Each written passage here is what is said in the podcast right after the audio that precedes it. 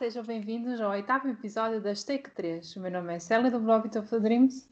O meu nome é Marina, do blog Tagarela Geek. E eu sou Vanessa, do Morden Entertainment. Outlander é uma série ficcional histórica que segue a história da Claire Randall, uma enfermeira militar no ano 1945.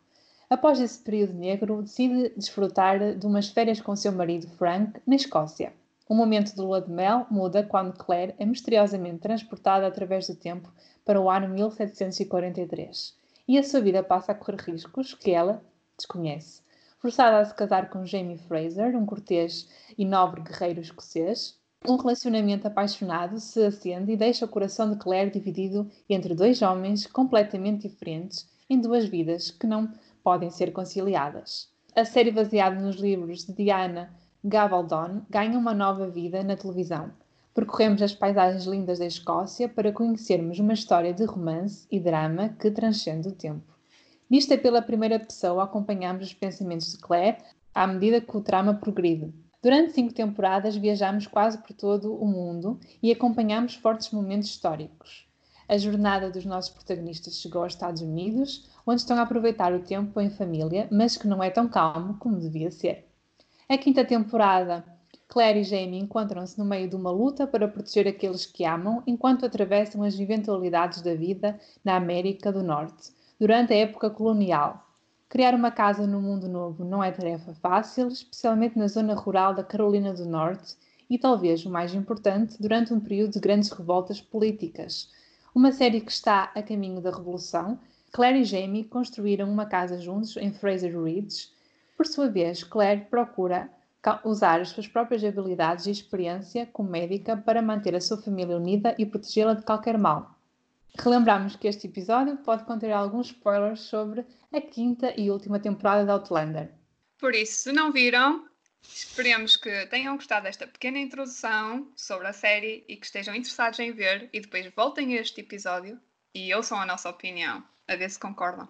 Uh, então, começámos esta, esta temporada com um momento feliz, não é? Temos o casamento, finalmente o casamento entre a Brianna e o Roger.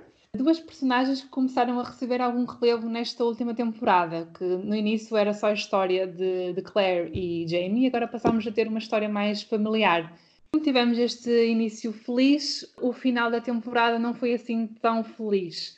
Mas também já vamos abordar um bocadinho mais para frente este assunto.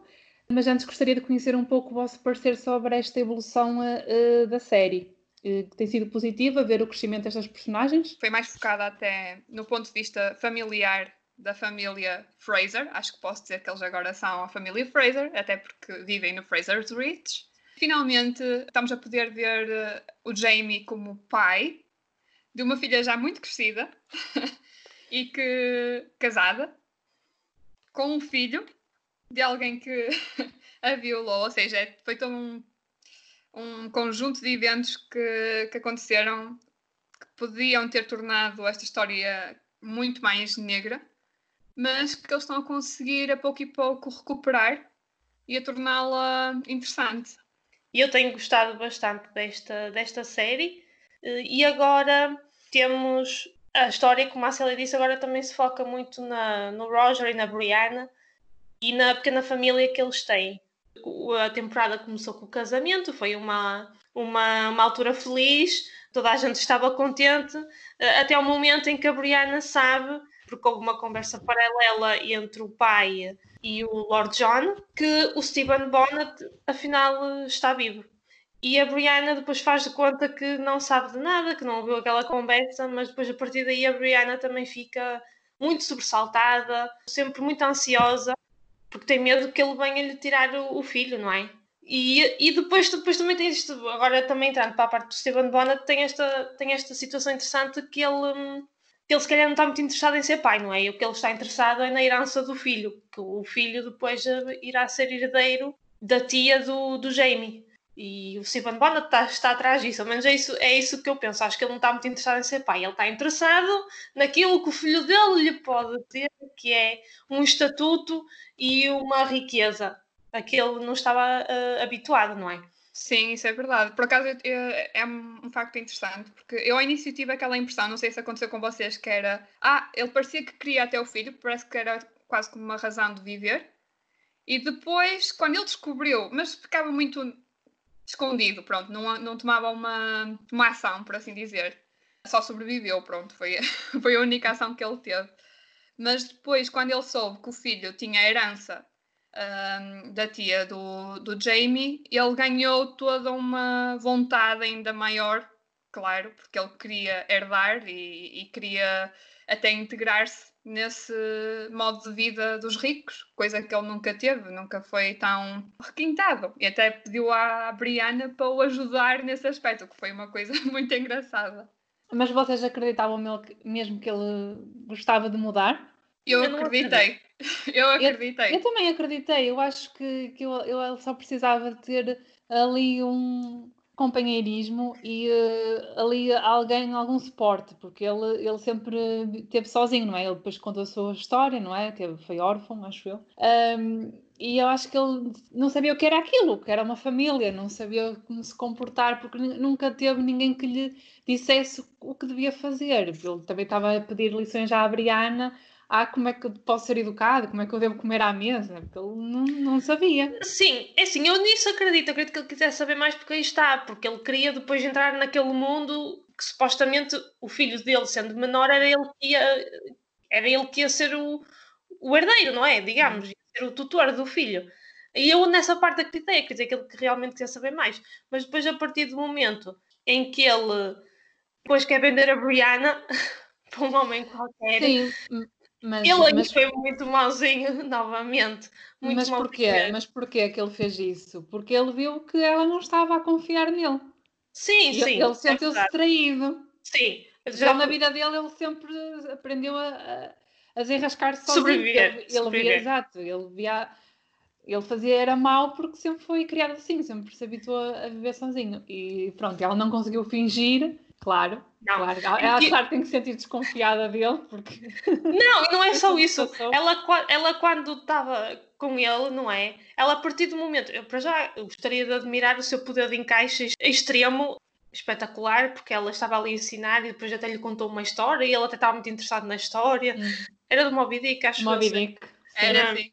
E ele até estava muito interessado na história. Depois, quando chegou amanhã, ela sentiu-se muito muito ansiosa e quis voltar para o filho e ele aí depois percebeu que alguma coisa estava mal e que aquilo que ela tinha feito tinha sido só teatro, não é? E depois aí ele é que se virou contra ela, ainda bem que depois a família dela chegou mesmo no momento certo, que se costuma dizer. E em relação a isto, depois também gostaria de saber o que é que vocês acharam da morte dele. Eu, por acaso, eu pensei, como as séries às vezes têm esta mania de nos enganar, e pensei, bem, se calhar não vai ser desta ainda que ele vai morrer, ou alguém vai salvar ali da água, não sei. Uh, foi a Brianna que apareceu e... Um, e a, a sentença era para morrer afogado, mas depois ela apareceu e deu-lhe logo um, um, um, tiro. Eu gostaria de saber a vossa opinião, se acham que ela fez isso por misericórdia ou se fez isso para ter a certeza que realmente ele iria morrer. Que, que era, até foi uma questão que o Roger lhe perguntou.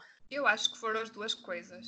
Porque, epá, é horrível deixar alguém morrer por afogamento. E depois ele tinha dito que maior que tinha tido um sonho, não era um pesadelo, em que morria, em que estava a afogar. Eu acho que foi uma, uma mistura das duas coisas.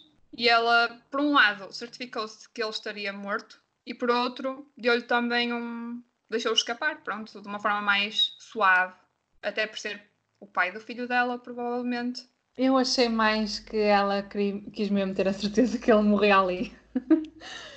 Porque eu acho que depois de tudo o que ela passou, e ela já daquela vez, quando foi ver à prisão, já pensava que ele ia morrer ali. Ela só quis limpar a mente e dizer-lhe a verdade. E depois ele acabou por, uh, por fugir. Uh, e depois ela vivia sempre com aquele medo de, da cara dele. Ela tinha pesadelos com a cara dele tinha medo de voltar a encontrar. E depois, claro, evidentemente que voltou a encontrá-lo. E, e depois de tudo, ele ia acabar por vendê-la uh, a desconhecidos. E ela, coitada, ia passar mal. Por isso eu acho que ela quis ter mesmo a certeza que ele nunca mais ia aparecer na vida dela e pronto, ia dar por encerrado aquele assunto e acho que acabar de vez com ele. Eu também, eu também sou da, mais dessa opinião, que acho que toda a simpatia, eh, não é simpatia, que ela não tinha simpatia por ele, mas qualquer compaixão que ela pudesse ter com ele, acho que isso terminou a partir do momento em que ele queria vendê-la outra vez novamente para um homem qualquer que nem sequer. Acho que ela quis mesmo ter a certeza que, que era ali que ele ia morrer e, como disseste, para encerrar aquele capítulo e para ela se poder libertar do, do trauma. Agora, voltando à, à, outra metade do par, agora gostaria que vocês falassem um bocadinho sobre o, o Roger, porque o Roger, acho que ele se calhar habituou-se um bocado. A adaptação dele não foi tão tranquila como a da Brianna, acho que a Brianna habituou-se mais àquele tempo antigo e àquelas. Ela até se tornou uma dona de casa e tudo, logo uma mãe muito cuidadora com, com o seu filho. E o Roger acho que teve mais dificuldades em adaptar-se, porque depois o Jamie quis que ele fosse um soldado na milícia e o, e o Roger não sabia nada de, desse tipo de assuntos de, de guerreiro e de batalha. E depois ele teve outra uma experiência. Quem é que, para se juntar à família Fraser, tem-se que ter uma experiência traumática, senão não, não, não é um Fraser. E então ele também teve a sua experiência traumática que ele quase morreu enforcado, não é? E depois ele passou alguns momentos complicados. Ele, de certeza que, que tinha uma perturbação de stress pós-traumático, de certeza, que ele também via aquilo acontecer sempre na cabeça dele. Até, e esse até acho que até foi dos melhores episódios, porque eles fizeram essas imagens, quando ele estava a lembrar, fizeram de uma maneira em microfilme, como se fosse um filme antigo, e achei isso muito, muito interessante. Sim. Porque, uhum. E eu gostaria de saber o que é que vocês acharam também do, do Roger, que eu acho que muita gente não, não é uma personagem que muita gente gosta, porque ele às vezes é um bocado chatinho e é. E o Roger só pensa em voltar ao tempo dele, e eu acho que ele às vezes é um bocado uh, egoísta, digamos. eu acho que ele era mais assim no início até. Depois eu acho que ele foi mudando e naquele momento em que eles tiveram a oportunidade de voltar para a sua época, ambos estavam a pensar em casa, mas a casa deles já era em, em Fraser's Ridge. Ou seja, eu acho que o Roger, ao longo desta temporada, foi se tornando parte da família. Apesar dele, ao início, sentir um inútil, pronto, não há outra palavra para descrever, porque por mais estudos que ele tenha, uh, universitários e, e afins, nesta época isso não interessa para absolutamente nada. Ele tem que ser, eh, sendo homem, tem que demonstrar força, poder, estratégia, saber lutar, ter estômago para muitas coisas. E acho que ele teve que se tornar mais másculo, vá. acho que o Jamie teve o trabalho de o forçar um pouco para esse lado, apesar de ser um, contra a filosofia dele, do, do, do Roger. Mas, uh, mas sim, é como tu disseste, Vanessa, eu acho que é uma personagem que é muito overlooked, ou seja, as pessoas não olham tanto para ele. Uh, ele está lá, mas é como se quase não estivesse. Sim, realmente o episódio com o título Famous Last Words eh, foi mesmo dedicado ao Roger e a esta personagem e eu acho que ele tem mesmo crescido muito nesta temporada. Eh, era uma personagem que eu no início não ia muito à bola com ele, porque achava mesmo isso, Vanessa, era um bocado egoísta e desde o início que foi um bocado egoísta para a Brianna. Sempre ela acreditando nele, ele sempre foi um bocado deixando-se para trás e, e só queria voltar ao tempo dele. Mas, eh, mas eu acho que ele evoluiu bastante e e mesmo após uh, este episódio, que foi filmado mesmo como um filme mudo, por isso sentíamos um pouco na pele do, do Roger, porque era o que ele costumava dizer: uh, a minha única arma é a minha voz. E ele perdeu, perdeu porque ele não se sentia confortável, não é? Ele tinha aquele trauma de ser enforcado uh, ainda muito recente e ele não se sentia confortável em utilizar a sua arma maior, que era a sua voz. Não era. Uh, ser, ter jeito para, para caçar ou, ou para as armas, como, como o Jamie uh, tentam muitas vezes impor-lhe. Uh, mas eu penso que ele até cresceu agora nesse aspecto, porque ele agora, uh, quando foi no, no, último episódio, agora vou passar um bocadinho para a frente, para uh, salvar a, a Claire, ele foi até dos primeiros que disse, eu vou junto, porque ele Sim. já fazia parte do, do exército e ele já se sentia capaz até de, de, daquelas atividades. Até foi ele que já tentava ir, eh, fazia um esforço, tentava ir como sogro para a caça. Uh, nós no início não estávamos a ver o Roger a fazer isso, mas eu acho que ele foi crescendo muito uh, dessa perspectiva. Não, e também digamos, ter um, um, sogro como o Jamie é um bocado intimidante, não é? Porque o Jamie é um homem que consegue fazer tudo e mais alguma coisa, e acho que depois daquilo que a Marina disse é muito verdade, que é eles depois, quando tentaram passar pelas pedras, depois o Roger também já se sentia em casa, também com a Claire e com o Jamie, porque depois o Jamie também o aceitou como, como família. Como família, sim, sim. Exato. E depois acho que eles têm ali um núcleo tão forte e tão unido. E por isso o Roger, aí está, acho que depois ele também deu ali o clique, ele percebeu, não, se calhar este aqui é o sítio onde, onde nós vamos ficar, ou eles se calhar têm mais alguma coisa para fazer lá. a morte supostamente do Jamie e da Claire. Sim, eu acho que não é exagero dizer que esta foi a personagem que, que mais evoluiu durante esta última temporada toda. Eu acho que foi a que teve mais pontos de viragem e que acabou uhum. por se tornar hum, em algo que não estávamos a ver. Até que, também para vermos, acho que o Jamie também a partir daí também o aceitou mais um bocadinho. Quando o Jamie foi mordido por uma cobra, foi o Roger que o arrastou por tempos infinitos para um sítio mais perto onde alguém nos pudesse encontrar, não é? E aí viu-se que o Roger também se preocupava verdadeiramente com o Jamie, porque o Jamie é o pilar daquela, daquela família, uhum. não é? Uhum. Vocês temeram ele morrer? É que eu, por momentos, eu estava a ficar assustada com o facto dele possivelmente poder morrer ali. Ele não, não, não, não estava não. muito, não. Tal como o Roger tinha dito, não vais morrer aqui, vais morrer no incêndio, por isso. sim, sim, mas lá está. Exato. Como eles estão no passado, poderiam ter mudado qualquer coisa, mas seria chocante eles acabarem com a personagem do Jamie assim, daquela forma. É. Mas por momentos eu fiquei assustada. Eu acreditei genuinamente que ele, ali por uns, uns segundos, que ele iria morrer ali. percebo que a Brianna não não tenha, não foi criada com o Jamie, não é? Mas neste momento é o único pai que ela, que ela tem, não é? É, o Jamie, ela não chama-lhe pai, mas dá-lhe um nome querido, que é dar, também é fofinho.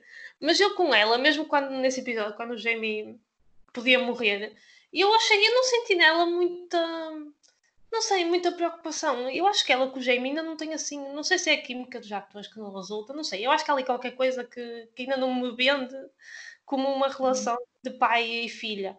Eu até gosto mais, até acho mais engraçada a relação do Roger com o Jamie do que com a Brianna com o Jamie. Não sei, acho que falta ali qualquer coisa. Não sei, mas acho que é mais da parte da Brianna, não é tanto da parte do Jamie. Acho Mas, por exemplo, quando a Brianna se despediu do pai, eh, quando supostamente ela ia voltar para a não sei, faltou ali qualquer coisa. Não, eu da, parte dela não sinto ainda uma ligação ao Jamie.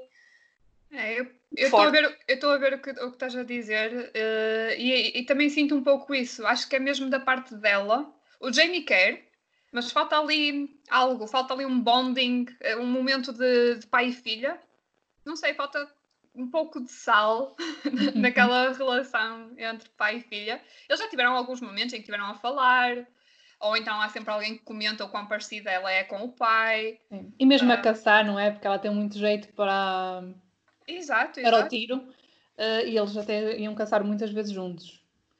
Uh, mas sim, eu acho que também concordo, não tem aquela. Mas até percebo ela sendo assim um bocado estranha relativamente àquele homem, porque ela sempre pensava que o pai era outra pessoa. Ela, desde pequena, foi criada como Frank e, e, só muito recentemente é que descobriu quem era o verdadeiro pai. Por isso acho que é assim uma coisa, é um processo ainda de aprendizagem. Sim, imagine, imaginem o que é que é. Tipo, vocês estão a viver a vossa vidinha e a vossa mãe diz: Olha, o teu pai afinal não é este que, tu, que criou a vida toda, mas sim uma pessoa que eu conhecia há 200 anos atrás, quando eu. é tipo, what? E depois tu chegas lá e conheces o pai daquela forma, que também foi engraçada, a forma como eles se conheceram. É, é, é muito recente, é como tu dizes, Shelly. Eu acho que ainda, ainda vai haver mais, uh, mais espaço para aquelas duas personagens se juntarem como pai e filha. Relativamente ainda, um, uma personagem secundária que também tem dado sempre muito apoio aqui aos Fraser é o Young Ian. Ah, eu gosto muito dele. acho, acho muito engraçado. É das minhas Sim. personagens favoritas, Jeong Ian. Já antes era, e depois agora desta ausência ele voltou a retornar. Saiu de junto dos, dos índios e, e, voltou, que ainda não descobrimos o porquê. Será que isto vai ser? Espero que seja apresentado para a próxima temporada, que o rapaz... O rapaz está ali muito desgostoso, já sabemos que foi de amor, mas não sabemos o que realmente se passou. E ele tem sido, tem sido sempre o braço direito de, de toda a gente, porque ele dá-se bem com toda a gente. Foi o braço direito do Roger quando ele não quando ele estava a passar o trauma. A Brianna confiava nele, queria lhe dar o que pertencia a ela, a terra que, que pertencia a ela. Também temos a, a, a tia Jocasta, que também lhe queria dar um monetário tratamento dela. A Claire também tem sempre o apoio nele. Toda a gente ali confia ali no Ian, porque ele realmente está sempre lá a dar o apoio a toda a gente. Uh, vocês gostam desta personagem? Ah, sim, definitivamente. Mas ele ainda é muito, eh, como é que dizer, reservado quanto ao que lhe aconteceu, ou criar ali um mistério. É interessante ver como ao início toda a gente uh, parecia surpreendida, porque ninguém estava à espera de o voltar a ver, mas aceitaram de braços abertos. Apesar de às vezes haverem ali momentos em que nós suspeitamos dele, ou lembro-me de haverem ali pequenos momentos em que fiquei tipo, hum, será que ele está do lado de quem? Será que ele vai fazer alguma coisa? Não, o Ian não pode fazer mal a ninguém da, da família, por isso houve qualquer coisa que aconteceu com ele, e já sabemos que lá está, envolve um amor, mas acho que vai ser interessante descobrir mais sobre isso. Eu, eu acho que eles estão a guardar essa história para enquadrar em algo maior. Eu acho hum. que tem que acontecer qualquer coisa relacionada com o passado dele para trazerem essa história ao de cima. Sempre gostei desta personagem, desde o início, sempre o achei muito engraçado. Eh, é uma pessoa de confiança, toda a gente confia nele. Ele, ele tem sempre, às vezes, diz sempre a coisa certa no momento certo e ele também abraça direito do, do Jamie também em muitas coisas. E depois tem esse todo o mistério que já se percebeu que tem a ver com uma mulher que supostamente que é Índia e que ele teve que sair de lá, mas agora não se percebe muito bem porquê, ou devia ser um romance tipo Romeu e Julieta em que eles não podiam ficar juntos, não faço ideia. Uh, acho que isso também será explicado mais tarde. E outra coisa importante que aconteceu com ele é que ele agora também sabe que a Claire e a Brianna e o Roger são do futuro que era Sim. algo que não sabia. E ele, depois eles contaram-lhe a verdade e o Ian é de confiança. E ele até disse que queria ir com eles, não é? Para, para ver se conseguia superar este desgosto, não é? Que ele, eles disseram: Não, tu não podes ir porque tu és deste tempo, não podes ir connosco. Pronto, e ele lá se resignou. E pronto. Uh, mas eu também gosto muito, muito dele. Uh, acho que ele. Um, espero que ele também fique durante muito tempo com, uh, com os Fraser. Sim, e seria interessante ver um Ian no futuro. Eu, eu gostei muito, eu sei que vou saltar agora um bocadinho, mas eu gostei muito dos flashbacks no último episódio e de ver o Ian na, a aparecer lá foi excelente, porque eles Sim. estavam todos a viver no futuro e hum. epá, isso foi, foi lindo. Ainda bem que falaste agora nesse último episódio, Marina, porque por acaso achei mesmo interessante como fizeram essa abordagem na mente da Claire uh, porque ela estava a passar por um grande trauma, depois de ter sido raptada e violada, e ela refugiou-se na sua mente nos anos 60, uh, onde estava a ter ali um momento de família, um momento onde ela estaria feliz, que esse por acaso foi uma boa tática da parte dos argumentistas em, em, em criar esse fio condutor na história. Essa parte achei muito criativa, que foi da maneira eh, a Claire estava, estava a viver um, um, momento traumatizante, não é? E aquilo não foi mostrado, mesmo, como é que eu ia dizer, não foi muito gráfico a, a cena, mas percebeu-se o que é que se estava a passar, mas eh, realmente foi muito criativa a maneira como eles fizeram a transição depois para a mente da Claire em que ela estava a pensar numa outra realidade, num momento mais feliz em que, está, em que ela estava com a família, em relação também ao trauma da Claire devo dizer que já estou um bocado cansada e saturada dessa situação de violação.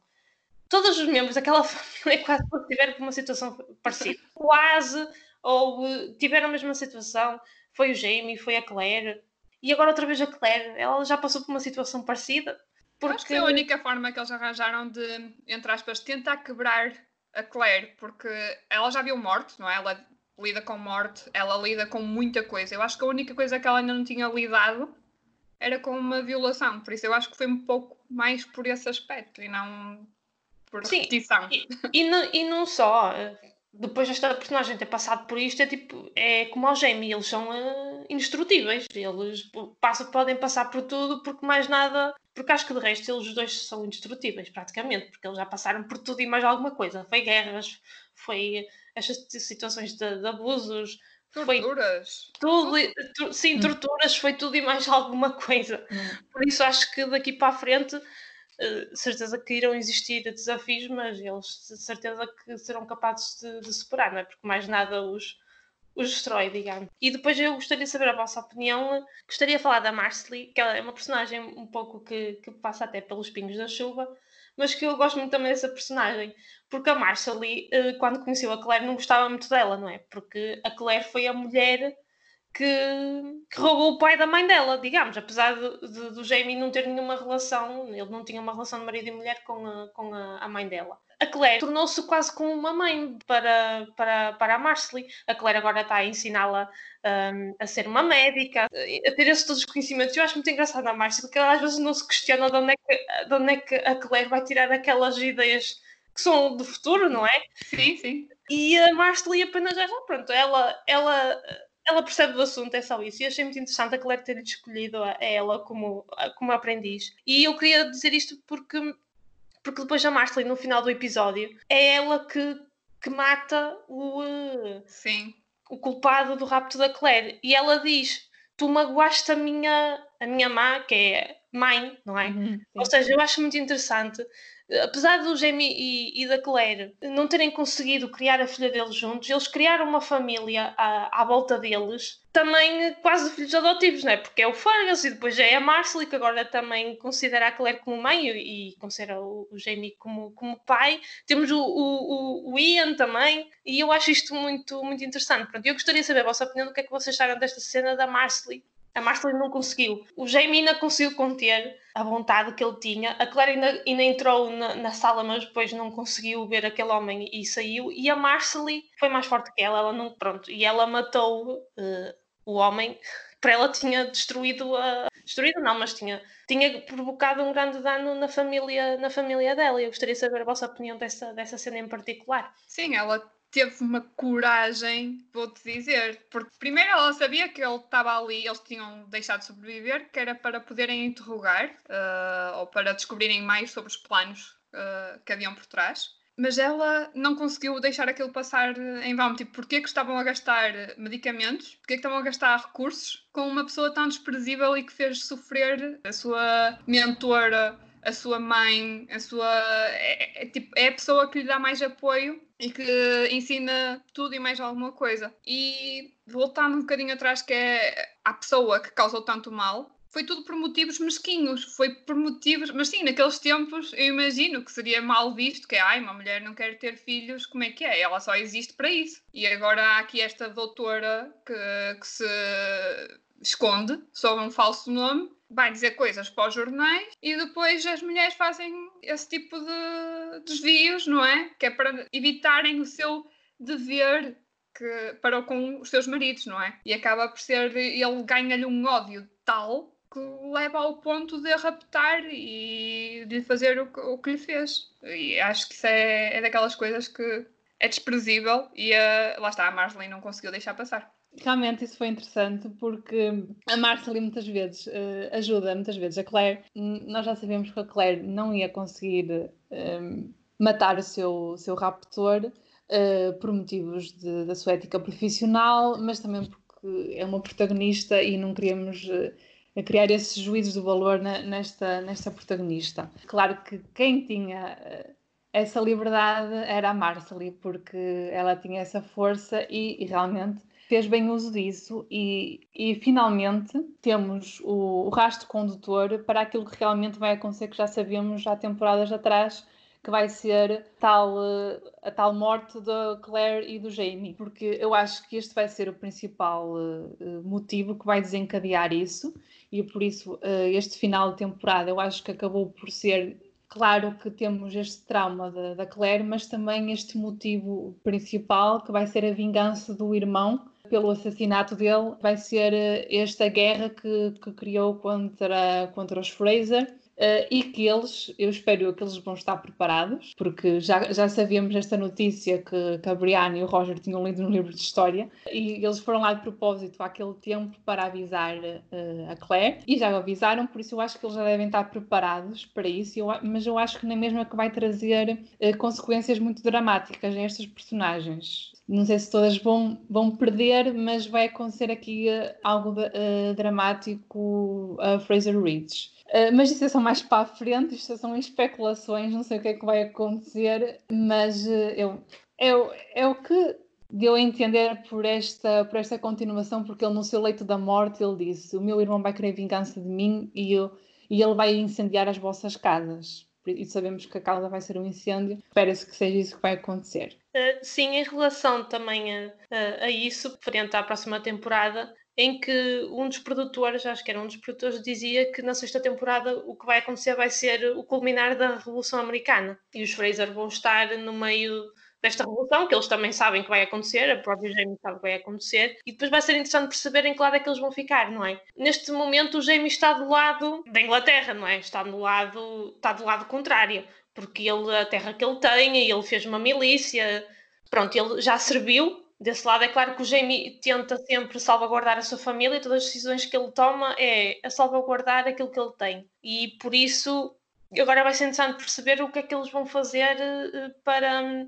Em que lado é que eles vão estar, não é? Eu também acho que o irmão dele vai se querer vingar, acho que eles vão ter muitos problemas em relação a isso, mas eu também acho que o irmão dele é um bocado estúpido, porque o Jamie tem ainda a salvaguarda do governo, ou seja, desse, apesar da revolução estar a começar, ele por enquanto ainda tem essa salvaguarda. Se calhar quando a revolução depois uh, estourar, aí é que as coisas vão se complicar, porque depois o, o, o Jamie e Fraser Ridge têm a Inglaterra, não é? Tem o exército tem os rebeldes que são os americanos e depois tem, ainda tem esta pendente de certeza que vai vir atormentá-los, não é? Por isso também acho que esta sexta temporada vai ser o resolver desse, desse conflito com esta família. Eu agora também gostava de falar, nós ainda não falámos, e acho que isto foi algo importante que aconteceu durante a temporada. Dá para ligar com aquilo que já foi dito, que é a Claire, quando estava a ter aqueles momentos de dentro da sua cabeça, ela viu o Mortag na sua família e nós já sabemos que o Mortag uh, já morreu. E eu gostaria de saber como é que essa morte vos afetou. Eu sinceramente eu fiquei triste, acho que o Mortag era um, um pilar também, principalmente para o Jamie. Como é que agora este vazio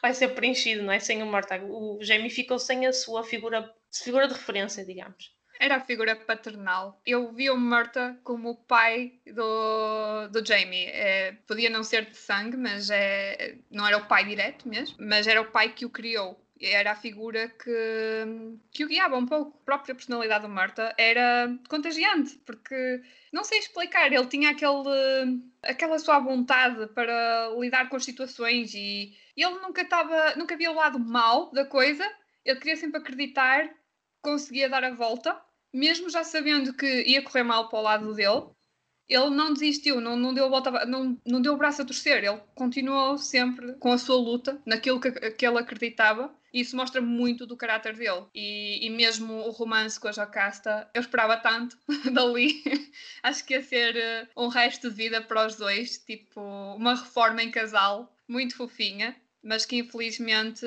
não vamos poder ver porque lá está, ele faleceu. Foi mesmo uma morte infeliz. E ainda por cima não foi algo.